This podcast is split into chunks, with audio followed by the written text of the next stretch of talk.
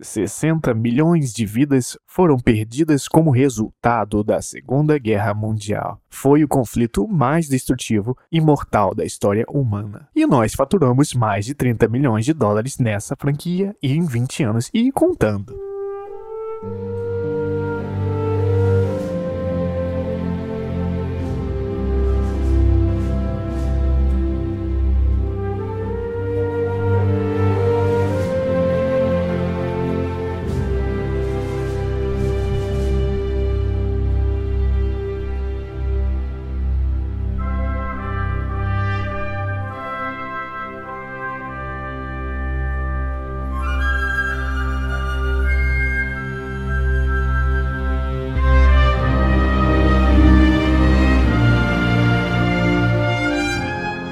Duty chegou como um time de refugiados diretamente da equipe de Medal of Honor original, aquele lá idealizado por ninguém menos que Steven Spielberg. Com esse sobrenome, você poderia imaginar que o diretor tem origens alemãs, mas na verdade é filho de judeus. Mas nenhum desses dois fatos impediu que ele fosse um dos diretores mais privilegiados de Hollywood a máquina de filmes americanos. Spielberg queria a série Medal of Honor rodando por aí com propósitos educativos.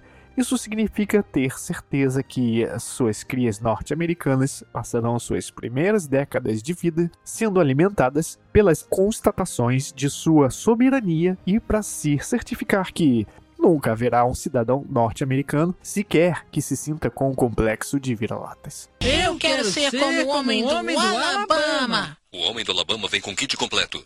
Já disse para calar a boca. Nem todos os homens do Alabama batem nas esposas.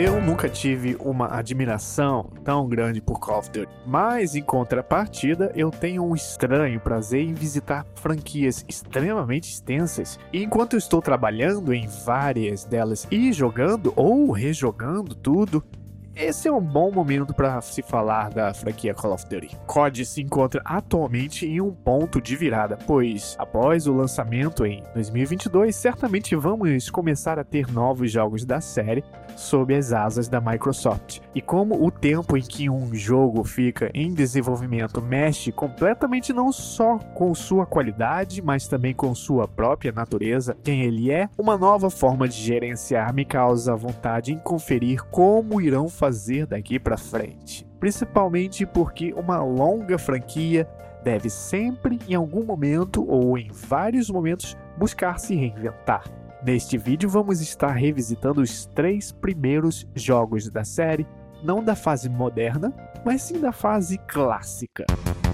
A ascensão da Alemanha nazista e sua agressão remontam diretamente à Primeira Guerra Mundial. Após essa guerra, a Alemanha foi devastada economicamente. À medida que o ressentimento e o desespero na Alemanha cresciam, os partidos políticos radicais ganhavam popularidade. Eles variavam de comunistas a nacionalistas de direita, entre os ativistas mais extremistas desta última categoria estava Adolf Hitler. Em 1935, a Alemanha deixou de reconhecer o Tratado de Versalhes, que era um acordo de paz produzido após a Primeira Guerra Mundial, e todas as restrições que acompanhavam. Em particular, Hitler anunciou sua intenção de reconstruir totalmente as forças militares da Alemanha. Em 1938, a Alemanha começou a anexar os territórios dos países vizinhos, incluindo toda a Áustria e a maior parte da Tchecoslováquia. No processo de países lutando contra a invasão, houveram efeitos colaterais da Grande Depressão, afetam não só a Alemanha, mas também o Japão, que pausou severamente o seu desenvolvimento dentro de um solo tão infértil. Isso levou o Japão a formar aliança com a Alemanha e também a Itália. Vendo isso, os Estados Unidos provocaram sanções pesadas ao Japão, colocando em risco a própria existência e a continuidade do país no mapa. Não é uma decisão boa bater de frente em quem te fornece alimento e casa, por menos altruísta que seu senhor possa parecer. O Japão não viu por esse lado, simplesmente atacando os Estados Unidos em Pearl Harbor em 1941. Entra então no ringue os Estados Unidos e a Segunda Guerra Mundial está instalada em sua total potência destruidora. Uma coisa importante a citar é que nas minhas retrospectivas de Call of Duty, absolutamente nenhuma delas irá tratar do aspecto multiplayer. Primeiro, porque simplesmente essa parte não me interessa, e depois, a natureza destrutiva e nada preservadora de jogos multiplayer vai fazer com que partidas online para todos os jogos velhos da série estejam hoje em dia oficialmente fora do ar, sem o aspecto social desejado que um jogo online recebe quando está em seus primeiros anos de vida. Em outubro de 2003, fazia um ano que GTA Vice City foi lançado, e no mesmo mês, a Rockstar anunciava que dali um ano teríamos GTA San Andreas sendo lançado, e por incrível que pareça, essa data foi cumprida. Mas as coisas não estavam boas para a Nokia, que encarava uma queda de 100 dólares no Engage para ver se fazia o aparelho vender. Aquele ano foi um ano em que o mundo viu Wind Waker pela primeira vez e também Knights of the Old Republic, mais um mês depois de COD, as pessoas jogavam dos maiores casos de reboot de sucesso de uma franquia, Prince of Persia, Sands of Time. Enfim, esse ano teve tanto jogo bom que Call of Duty ficou parecendo algo bom somente, em vez de um símbolo de gênese para a franquia mais frutífera para os videogames. Enquanto isso, a franquia, então, já bem estabelecida Medal of Honor, continuava a se aventurar nos PCs com uma expansão de Allied Assault. E não se engane, Medal of Honor era um nome de poder quando o assunto era FPS naquela época. Tanto que um jogo totalmente novo resolve aparecer nos consoles a fim de não esquecer suas origens. Rising Sun retrata a batalha contra os japoneses na Segunda Guerra e sendo o quinto jogo da série. Já mostrava o cansaço na base dos fãs recebendo notas medianas dos veículos. Mas vamos deixar essa franquia para outro dia, quem sabe? Numa outra retrospectiva dedicada a Medal of Honor. O importante é saber que aqui se estabelece uma rivalidade da EA contra a Activision muito mais forte do que a rivalidade de COD e Battlefield hoje em dia. Ainda mais que COD é marcado por ser de uma equipe de Medal of Honor.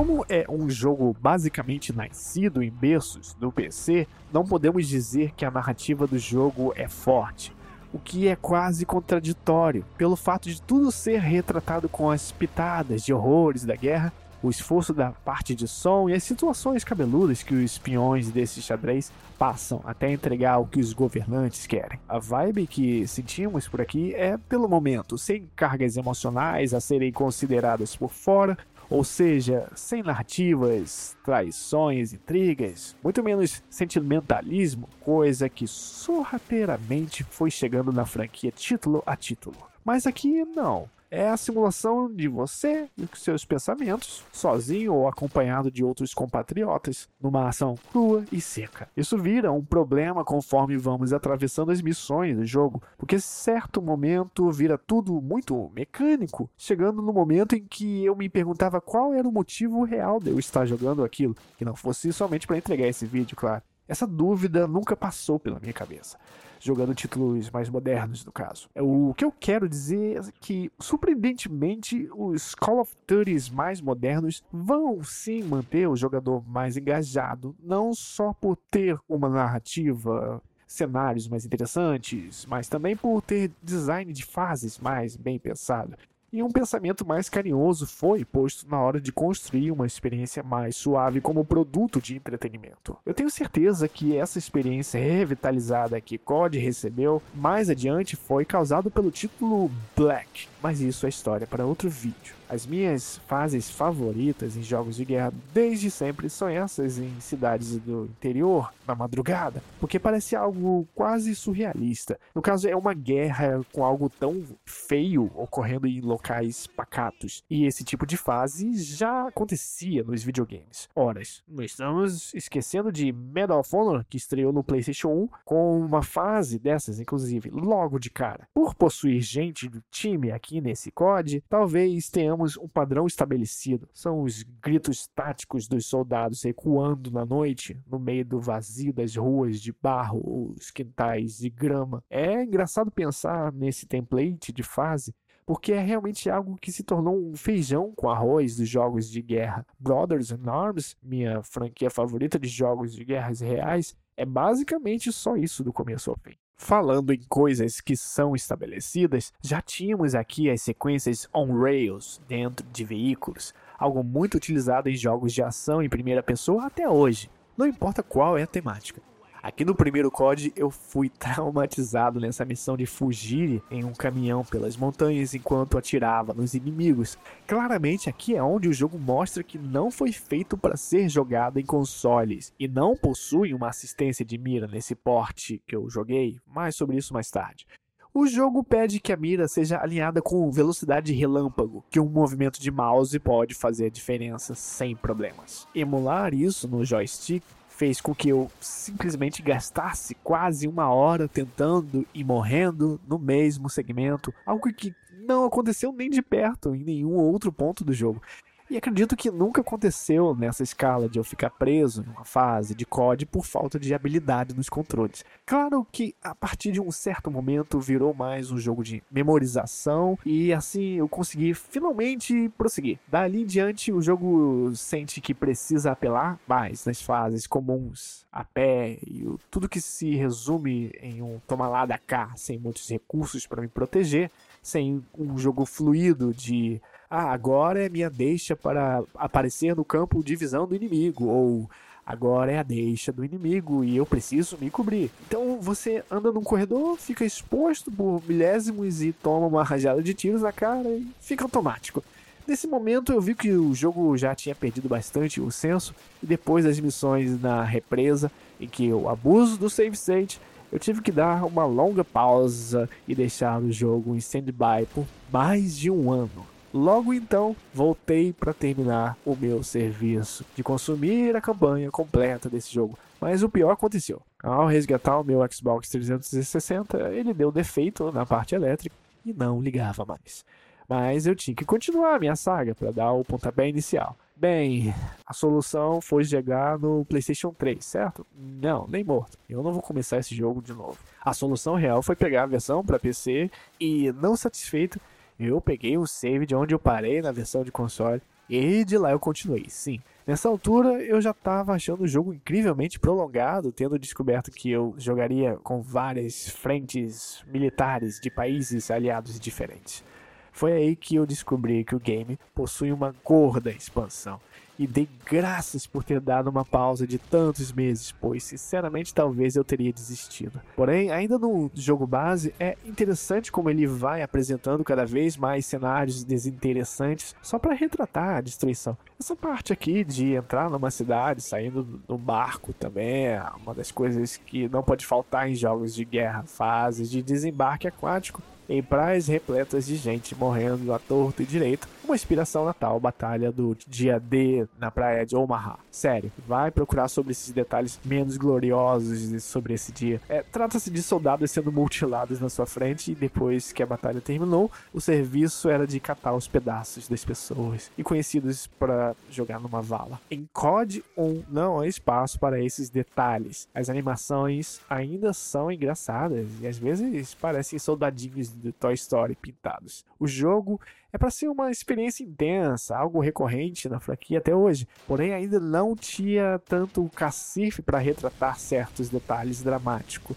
O jogo quer mais é seguir em frente, sempre, com missão dada e você desesperadamente correndo para cumprir. Apesar de quase tudo o que eu falei anteriormente possa não ressoar com a pessoa que jogou na época, o tom aqui é de análise em retrospectiva, considerando o que é possível sentir hoje em dia sem nostalgia. O máximo que posso fazer por esse jogo é sentir uma nostalgia de algo que eu nunca vivi, o famoso saudade do que não vivemos. Isso vai se repetir ao longo de outros jogos da série conforme eu for os analisando mas é possível que eu seja mais frio até com os que eu joguei. Não por não ter gostado, mas é porque são tantos jogos da série no mesmo template que dá para descartar de gostar de alguns sem pena, de não sobrar mais nada. O primeiro Call of Duty começa exatamente como uma pessoa nostálgica por temas de Segunda Guerra quer que comece, mas eu não sinto que o jogo se segura, não sendo interessante o suficiente como outros jogos de Segunda Guerra. Então, sim, a série provavelmente só melhorou daqui em diante. Tenho uma leve sensação de que COD 2 não é o caso da sequência que não supera o original.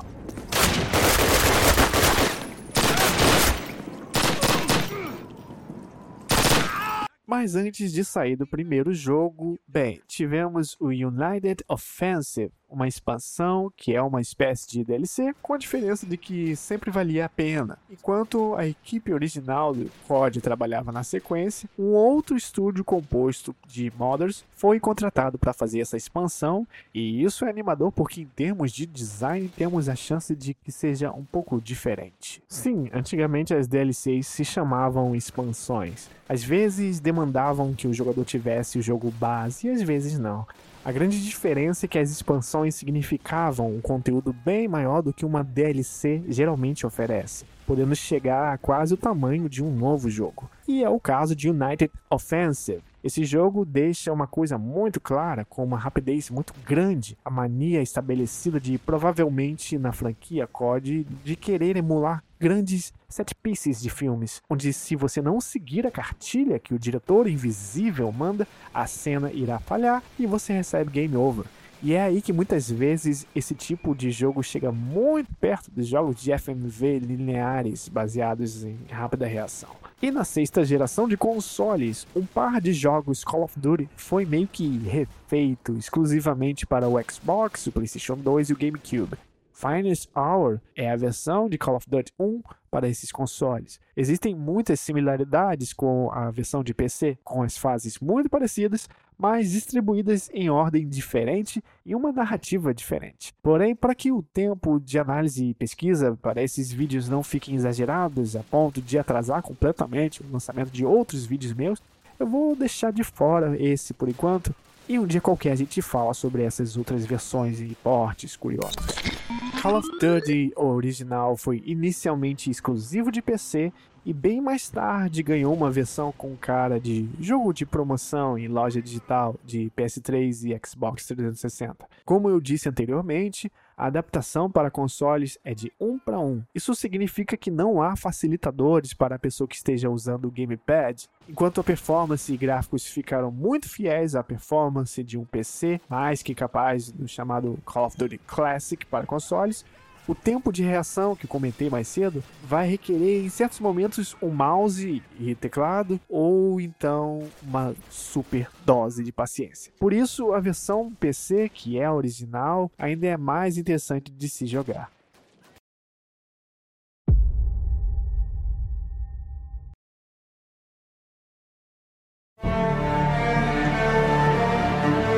Base inteira de COD parece estar começando no segundo jogo. Isso mesmo, a engine tem um cheirinho de que é usada até os dias de hoje. Deixa eu só verificar aqui.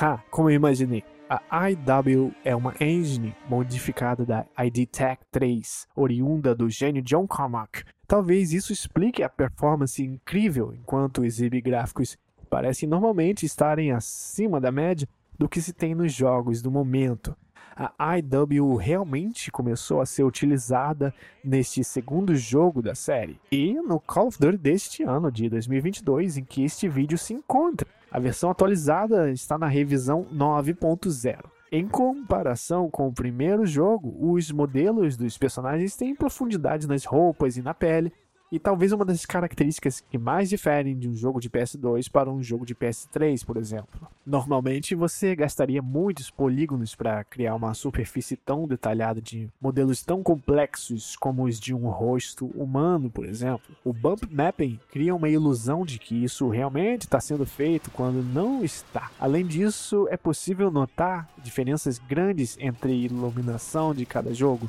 isso ajuda bastante a construir as cenas de cada mapa e constrói por completo a sensação de imersão. Pena que eu não acho que haja tanta criatividade no título ainda, que assim como seu antecessor, não parece oferecer uma gama interessante de fases ou mapas à campanha. Save State não existe mais. Assim como no console é necessário confiar nos checkpoints fornecidos pelo game, dando uma dica que essa versão foi construída já pensando no console, que no caso é o Xbox 360. Isso diz muito sobre o estado da indústria de jogos naquele ponto, onde os PCs estavam ainda tentando ter uma segunda ascensão depois dos anos 90 e os consoles eram os queridinhos tanto para o público quanto para os desenvolvedores. Call of Duty 2 e 3 justamente confirmam isso tudo, a ponto dos game designers subverterem a ordem das coisas, onde quem manda na área agora são os consoles Corroborando com esse tipo de coisa, não há mais motivos para catar itens de cura no jogo, pois agora a energia enche sozinha, deixando de lado o aspecto de gerenciamento para se focar no aspecto de atirar e, consequentemente, de ação, tão proliferado a partir de Doom de 93. Afinal, a essa altura, Halo já era um fenômeno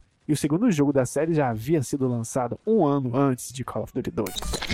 Ainda falando do campo de batalha, agora temos situações mais dinâmicas, em vez de encontros que parecem aleatórios, além de mapas abertos e melhores aproveitados, com level design mais pensado, estrategicamente falando mesmo. É quase como se em Call of Duty 1 tivéssemos inimigos espalhados a esmo depois que o mapa é construído, e agora, nesse segundo jogo, eles são cuidadosamente posicionados para lhe receber como um tabuleiro de xadrez. Mas nem sempre, ok? Além disso, o fogo amigo pode virar um problema e a inteligência artificial aliada está o tempo todo passando em sua frente, fazendo quase que propositalmente o jogo ser muito sobre se comportar de maneira mais realista e assim o jogo se torna mais desafiador e frustrante, quem sabe. Não há normalmente uma história interessante para ser contada. A primeira campanha dos russos aliados é pouco interessante e abrir o jogo com ela eu não achei que foi uma boa ideia. Os cenários são cinzas e branco de neve, não há prazer nenhum em navegar por aqueles mapas.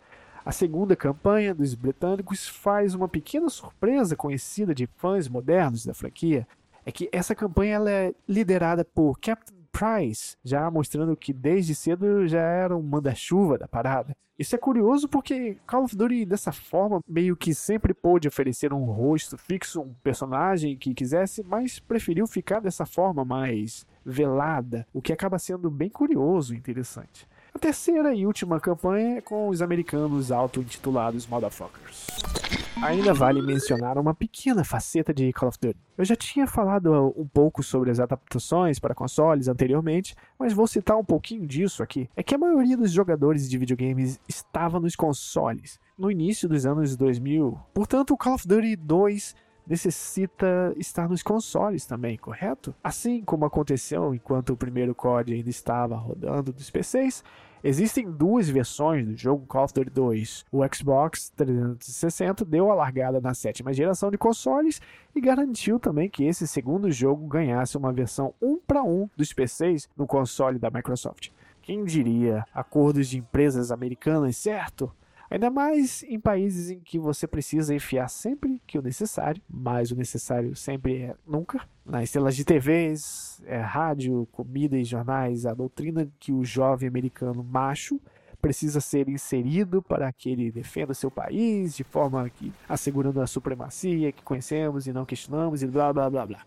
Mas voltando ao tópico, o GameCube, o Xbox clássico e o PlayStation 2 ganharam também uma versão, afinal, o grande público ainda estava lá. Mas nada do que eu disse anteriormente sobre técnicas e gráficos valerá. Aqui, a engine empregada para esse esporte é outra, muito mais da realidade desses consoles de sexta geração. Eu disse porte, então, o título do game é Big Red One. Big Red One não tem o mesmo conteúdo do irmãozão mais importante, porém tem algo interessante na versão menor não subestime, Big Red One tem uma campanha mais focada em um personagem e sua trajetória, enquanto conhece e faz amigos em combate, assim como assiste algum deles morrerem.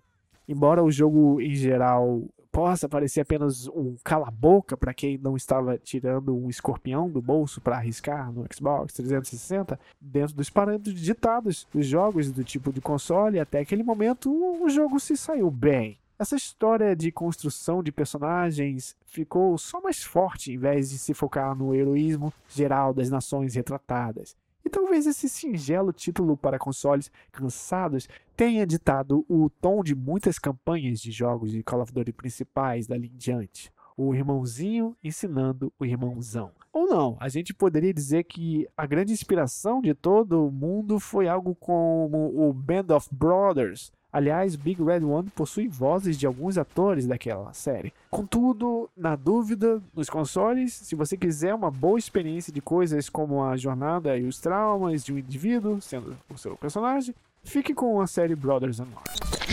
No frigir dos ovos, Call of Duty 2 é uma versão tecnicamente aprimorada, com sua engine parecendo algo mais do que vemos em Call of Duty 3 em diante e mais puxado para o tipo de gráfico que vemos normalmente nessa sétima geração a qual ela pertence. As animações ainda são robóticas engraçadas, fazendo a gente se retirar um pouco da simulação de guerra e nos inserindo mais em um jogo bom de FPS. Call of Duty 2, esse original, não possui muitos portes. Essencialmente temos apenas três opções, sendo uma delas nada popular, a versão para computadores Apple. Como o PlayStation 3 não havia sido lançado quando Call of Duty 2 nasceu, e certamente a relação da Activision na era PS3 versus Xbox 360 favorecia fortemente e contratualmente diferente dos tempos atuais a empresa Microsoft. Isso faz com que a gente só tenha duas opções para rodar dessa vez: o Xbox 360 e o PC. Tendo em vista que COD 2 ainda não se desvencilha tão bem de suas raízes PCistas, o ajuste fino ainda não está lá nos consoles. E em termos de assistência, de controles e como os inimigos são programados para serem mais agressivos, agressivos, pois uma pessoa com teclado e mouse poderia repelir os ataques. De qualquer forma, tecnicamente, a versão do console da Microsoft é super fiel à de PC, só que essa segunda opção possui qualidades de vida incontestáveis, até mesmo no modo multiplayer, é claro.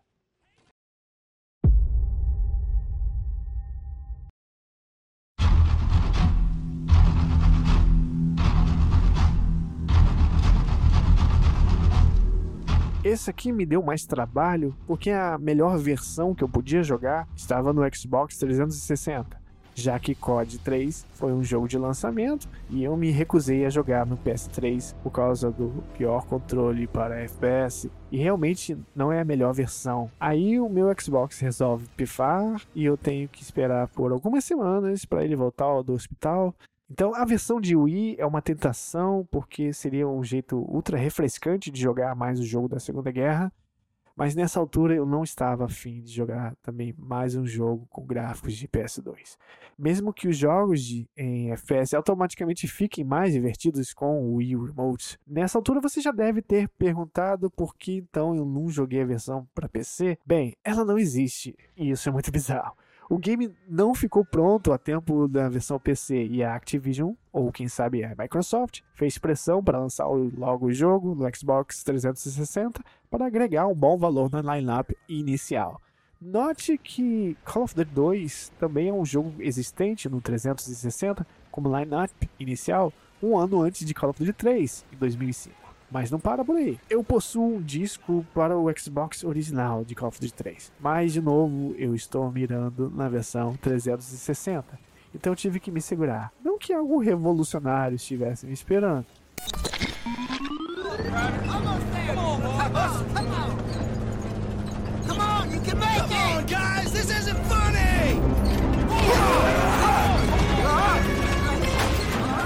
Agora nós temos personagens que tentam, ao menos, serem personagens, porque existem conflitos no meio da ação Então, melhor isso do que nada. Porém, eu andei dando uma olhada em títulos futuros, sejam eles jogos que nunca pus as mãos ou jogos que serviram para relembrar. E eu senti que o desenvolvimento ralíssimo de personagem não é algo exatamente exclusivo dos tempos áureos da franquia.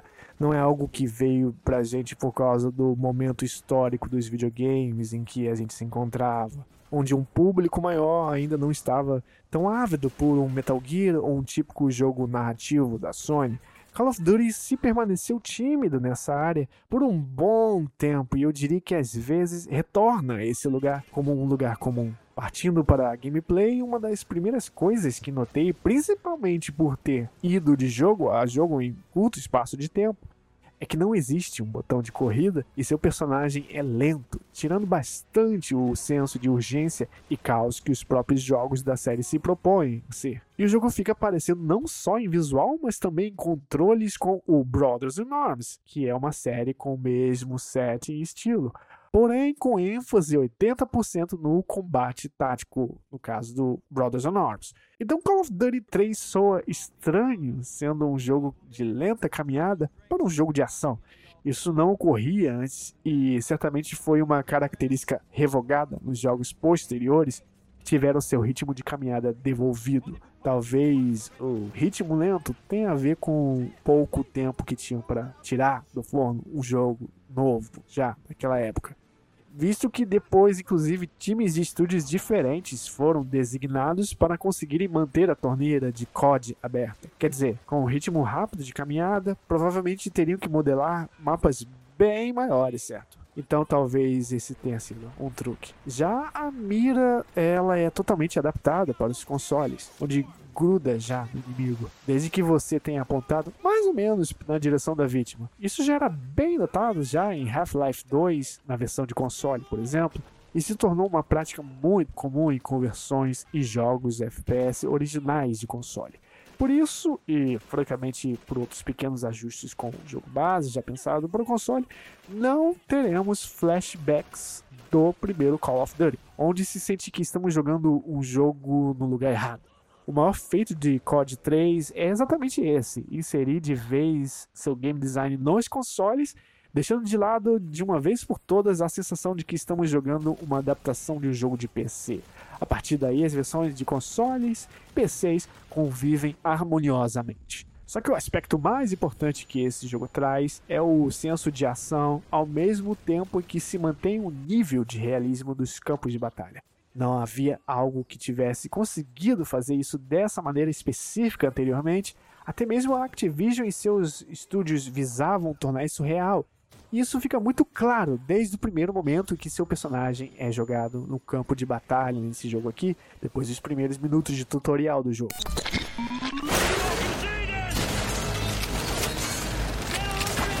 Call of Duty 3 pega ritmo depois da primeira hora jogada. A decisão de andar muito mais lento parece ser a decisão controversa, e posteriormente tivemos vários títulos da série abordando esse período histórico que também tem a mesma ideia de set pieces de ação intensa como proposta principal de jogo, Claro, sem fazer com que a mecânica de jogo deixe de ser viciante para quem joga a versão multiplayer sem que o jogador single player sinta que não esteja participando bastante da ação, justamente por causa das tais sessões de ação. De qualquer forma, o jogo se segura bem e se jogado, claro, na versão correta. O COD 3 é um jogo sem porte para PC, como eu já tinha dito, e a versão PS3 sofre de muitos problemas de performance e gráficos. As versões de PS2 e Xbox clássicos são competentes. Eu vou ter que dar o meu troféu para a versão de Xbox 360, no caso, que é o mais próximo de uma versão de computador que temos. Essa versão está na loja Xbox, nos consoles, e além de ser retrocompatível. No PlayStation, essa versão, entre aspas, Next Gen ficou presa no PS3 mesmo. O terceiro é o jogo que soube melhorar vários aspectos técnicos e de regras básicas para se ter um gameplay mais divertido, embora esse nível de diversão neles já seja bastante parecido com o que a gente encontrou em Call of Duty 2. Porém, a evolução de engine faz com que os cenários sejam mais interessantes e imersivos. Por isso, claro, com a nostalgia à parte, com certeza Call of Duty 3 é o melhor pacote da trilogia inicial. Mas, será que os jogos posteriores sentaram em cima dessa fórmula ou partiram para tentar subverter as expectativas e se tornar uma série que influenciou para sempre os jogos modernos de ação? Bem, você provavelmente já sabe a resposta, mas não foi tão simples assim chegar nessa conclusão. Só que isso é uma história para outro episódio. Essa foi a primeira parte da retrospectiva de COD. As próximas retrospectivas do canal deverão ser sobre outras franquias importantes, mas se você quer ver mais capítulos sobre Call of Duty, por favor, deixe o seu comentário no vídeo, que eu já estou jogando alguns outros jogos da série, mas só vou produzir mais uma parte se vocês pedirem mais.